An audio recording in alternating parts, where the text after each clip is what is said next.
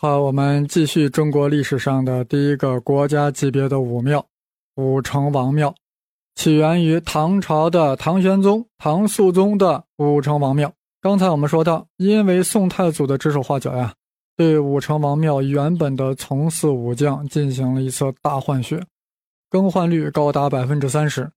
但是到了宋仁宗时呀，又发生了一次逆转。具体来说，就是到了庆历年间。宋廷又对太祖时确定的武成王庙陪祀从祀的武将进行了较大的更改。所谓自张良管仲而下，依旧配享，不用见龙升降之次。啥意思呢？就是说呀，宋廷又将武成王庙的从祀恢复到原来唐朝的模样了，不再沿用建隆年间那个改动了。哎，宋仁宗为什么要这样干呢？竟然敢逆转宋太祖的变更，哎，如果看看当时的军政形势呀，就不难理解了。当时聚集在西北边境的党项族，在李元昊的领导下，在兴庆府建立了大夏国，开始向北宋发动了一系列啊掠夺攻势。宋朝实在气不过，派大军前往讨伐。就在庆历元年，好水川之战，宋军惨败。堂堂大宋呀，为何连一个小小的西西夏都搞不定呢？原来宋初为了防范武将兵变夺权，搞什么兵将分离、将从中御，来限制武将的个人势力，同时呀，捆住了武将的手脚，令军队的战斗力大幅度下降。眼看着连西夏都搞不定，宋仁宗为了鼓励将士奋勇作战，果断废除了太祖时对武成王庙的变动。将前代战功显赫而道德不达标的二十二位武将进行了大平反，重新恢复了他们在武庙中的地位。呃，但是大家要注意啊，《史记》中强调自张良管仲而下，依旧配享，不用见龙升降之词。也就是说，在此次重大变动中呀，管仲在武庙中的地位啊依然不变，并未降回到原来的从四位次。看来啊，宋代对管仲啊是情有独钟。我们本期啊对此不做分析，以后在新栏目《文史札记》里啊专门讲这一点，讲讲管仲在宋代武成王庙为什么具有这样特殊地位。当然啊，北宋还受到了辽朝的威胁。本来澶渊之盟已经与辽朝可以和平共处了，但是因为宋军在好水川大败于西夏，辽朝也趁火打劫啊。就在次年，陈兵威胁北宋，搞得北宋很狼狈，最后只好是增加岁币，才换取了继续的和平。在这种军政形势下，宋仁宗必须要加强武备，振兴军威，尤其要鼓励将士奋勇作战，所以才恢复了旧制，将前代战功显赫而道德不达标的武将再度重归武庙中的地位。宋神宗登基后啊，更是不甘心受制于辽朝，不甘忍受西夏的捣乱，甚至还想呀恢复汉唐旧将，于是呀更加注重了武成王庙的地位。到了宋徽宗，武成王庙的地位达到了宋代的高峰。宋徽宗在宣和五年。将武成王庙从祀历代诸将中未有封爵者呀，全都封爵了，封的都是侯侯爵呀或伯爵，是吧？那么这位艺术家皇帝啊，为什么对武成王庙这么好呢？因为这位皇帝啊，不但热爱艺术，而且好大喜功。我在这个两宋之交粗线条里给大家讲过呀，宣和二年，金与宋结成了海上之盟，准备联合夹击辽朝。宣和四年，金军攻陷了辽燕京。次年，金以燕京等地归宋。啊，童贯大太监率军进入了燕山府。至此，宋朝呀，基本收复了燕云地区。至于北宋收复燕云的具体过程呀，有兴趣的朋友可以去听新栏目《胡先生文史札记》，那里准备啊重新开启两宋之交粗线条。呃，注意啊，北宋收复燕云啊，绝非宋军的武力所致，但毕竟实现了宋朝开国以来未能完成的北伐目标。为了满足宋徽宗好大喜功之心啊，当政者不免要庆贺一番。既然有赫赫战功啊，带引号的赫赫战功，自然呀应该惠及武庙。于是礼部呀就将武成王庙从此诸将中未有封爵者呀，全都加予以加封，啊，以示对武功的尊崇。至此，武成王庙中除吕尚以外，从祀共七十二将，在庙中的排列为：以张良配享殿上，啊，地位最高。其次呢，管仲、孙武、乐毅、诸葛亮、李绩并列堂中西向。田穰苴、范蠡、韩信、李靖、郭子仪并列唐中东向。哎，这个在唐中的这十个人啊，就相当于唐代的十哲。为啥说相当于呢？因为宋代武庙其实已经没有十哲这种说法了，等于觉得十哲这个说法给的档次太高了啊，就是唐中十将啊，所以说是相当于 equivalent。那么其余从事的武将呀，就不在唐中了。而在武中，武就是那个广字头底下一个有无的无，啊，武的意思就是这个两侧的房子啊，他们在两侧的房子中，两侧嘛，所以有东武和西武。哎，我准备把名单都给大家念一遍啊，大家就随便听听。在东吴中有依次有白起、孙膑、廉颇、李牧、曹参。周勃、李广、霍去病、邓愈、冯异、吴汉、马援、黄埔松、邓艾、张飞、吕蒙、陆抗、杜预、陶侃、慕容恪、宇文宪、韦孝宽、杨素、贺若弼、李孝恭、苏定方、王孝杰、王俊、李光弼。啊，他们在东吴嘛，所以都是脸啊，都是朝西向的，面朝西向。现在说西五里啊，都有谁？依次有吴起、田丹、赵舍、王翦、彭越、周亚夫、卫青、赵充国、寇恂、贾复、耿炎、段炯、张辽、关羽、周瑜、陆逊、杨户、王俊。谢玄、王猛、王镇恶、胡律光、王僧辩、于锦、吴明彻、韩擒虎、史万岁、尉迟敬德、裴行俭、张仁旦、郭元振、李胜，啊，他们啊都一并是面朝东向。呃，若将以上名单呀与唐代武成王庙陪祀从祀武将的名单做对比的话，可以看到如下变动。宋代设在大唐西向和东向的石将，相当于唐代的使者，区别在于宋代将唐代确定的张良从使者中呀单独升入到了正殿之上，来突出他配享的地位，而将使者中的白起跟吴起啊降次到了东吴和西吴。那这样一来的话，那唐代的那个使者是不是就少了三个人啊？所以。宋代又把从祀地位的管仲、范蠡、郭子仪升位，这样的话，西向跟东向在唐中仍然保持了十将。那么东吴和西吴所列名将呀，与唐朝大致相同，变化啊，除了有降格下来的白起跟吴起之外啊，还有两个区别：一则是新增了一个人李胜，再则呀是剔除了三个人谭道济、长孙嵩。慕容绍宗啊，把这仨给剔除了。这样，唐代包括张良在内的所有陪祀从祀武将，恰恰好刚刚好是七十二人，与文宣王庙中的七十二贤呀，正好相匹配。而唐代虽称是七十二名将，但实际数额并不准确。哎，大家有没有觉得呀？宋徽宗时代对唐朝武成王庙的变更有什么特点呢？啊，那就是呀，又用儒家道德对陪祀从祀武将进行了一次品评，就是刚才已经说到的，将张良升入正殿之上，又将管仲、范蠡、郭子仪从两吴升到了正殿之内，却将白起跟吴起降次到了东西两吴。显然，张良、管仲、范蠡、郭子仪这四位，不但有忠义形象，而且先有居功跋扈之举。而且，善始善终，自然受到了青睐。白起屠杀降卒不必再说呀，那吴起为何被降格呢？哎，我们听听曹操对吴起的评价。啊，曹操说的又是古文了啊！吴起贪将，杀妻自尽，散金求官，母死不归。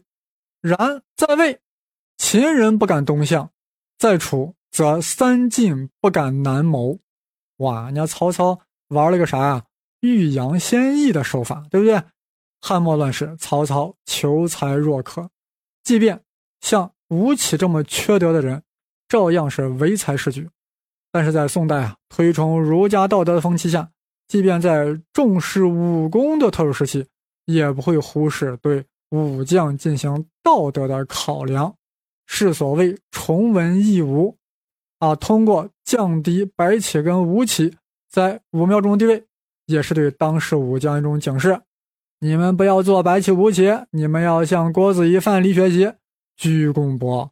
该放权就放权，该隐退就得隐退。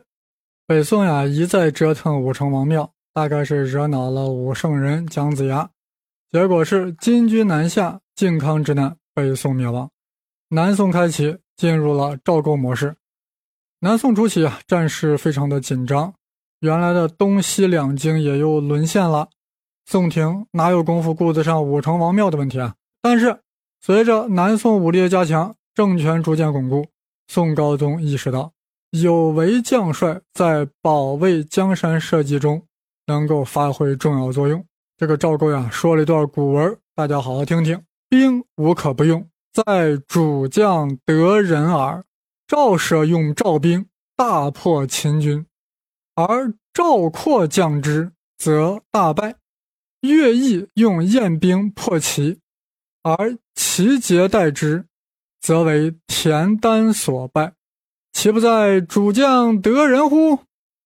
是呀，主将很关键，主将选对了人，战无不胜；主将选错了人，将熊熊一窝。宋高宗呀，能认识到这一点，那就必须要恢复对武成王庙的祭祀。那一年是绍兴七年，南宋朝廷在临安又开始祭祀武成王了，祭祀姜子牙了。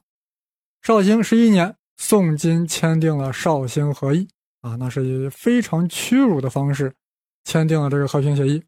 既然已经和平了，武将是不是就没有那么重要了呀？反而又要担心他们拥兵自重了。所以宋高宗和秦桧一合计，就罗织罪名，杀害了岳飞，同时又开始对武成王庙挑毛拣刺儿、吹毛求疵，又要用所谓的道德标准再搞一搞从四无将。先是嫌这个韩信有毛病啊，把韩信啊从使者中给拿拿下来了，将赵充国提升了上去，是所谓升赵充国于唐，降韩信于武下。后来啊，又说这个李绩好战独武，邪说误国，唐四己灭啊，就说这个李绩啊穷兵黩武，差点把这个唐朝给搞没了，所以把这个李绩啊。从使者中给拿了下来，李绩谁？徐茂公嘛。那么徐茂公从使者里拿了下来，把谁提上去了呢？李胜啊，哪个胜？就是上面一个日，底下一个成，李胜，李日成。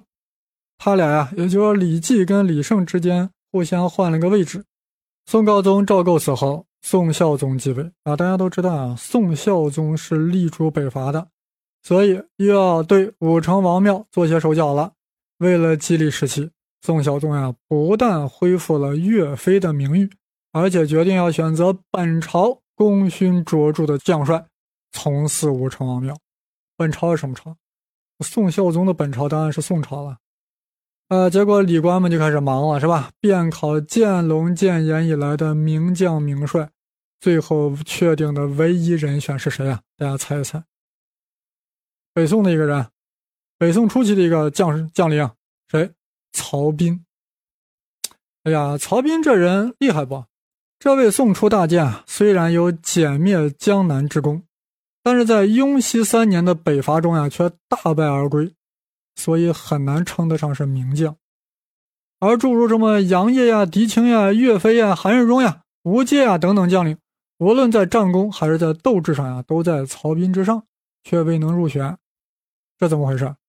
之所以选择曹彬啊，并不是因为他的战功卓著，而是因为啊，他怎么样呢？他能够认真贯彻太祖戒杀的诏命，还在于谦逊礼让、不居功自傲，而且善始善终的这样一个情况。可以说，曹彬没有郭子仪的武功，但是确实有郭子仪的品格。将这样一位近乎平庸的武将入选到武成王庙中，作为当朝武将的代表。似乎已经预示了呀，宋孝宗北伐的失败。值得一提的是，与宋朝对立的金朝呀，也受到汉文化的熏染。在太和六年，也就是一二零六年，金章宗下诏于都城内修建武成王庙。不过，李治采用的是唐朝的规矩搞的，所谓一尊唐制。但是到次年，金朝就将自己的开国名将。宗翰与张良同处陪祀的位置了，而将管仲降格为从祀之列。随后呢，又将这个宗望、宗弼纳入了从祀行列，而将王猛、慕容恪废除，来保持七十二个陪祀这样一个数量。估计有人说：“哎呀，这个宗翰、宗望、宗弼听着好陌生呀！”这以后都会慢慢给大家讲的。这是那是可是金初三猛将，尤其是宗弼，大家都知道。宗弼是谁？完颜宗弼就是金兀术嘛。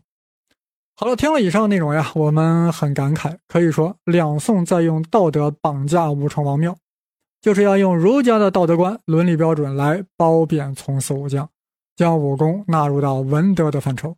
如此一来，武成王庙扮演的角色及其自身存在的价值呀，便受到了削弱，甚至遭到了文人的攻击。北宋有个大文人。他在《资治通鉴》中就对武成王庙挑鼻子、挑眼睛，说的全是古文。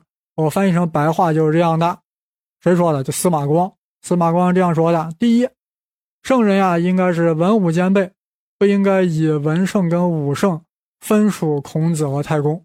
啊，言下之意，人家孔子一个人就把这个圣全占了，不需要你太公。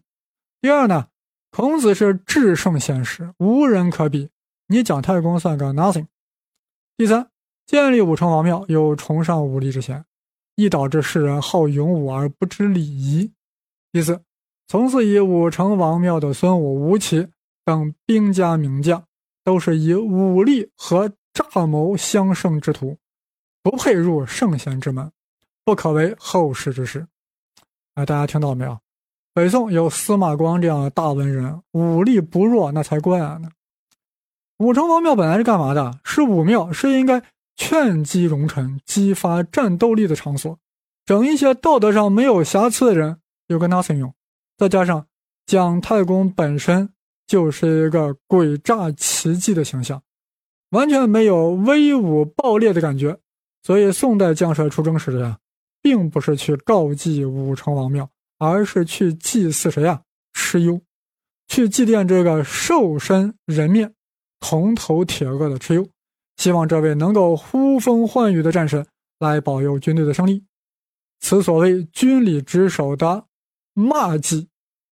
所以说啊，武成王庙在宋代啊就是个摆设，是给文宣王庙做陪衬的。再后来，关羽，关羽以其忠义坦荡的形象，在民间获得了广泛的崇拜，其忠心不是二主的品格更受到后世统治者青睐。因此，关羽在宋代以后啊，渐渐取代了吕尚的地位。明朝的关羽庙已经成为了事实上的武庙，关羽也被树为了新一代的武圣。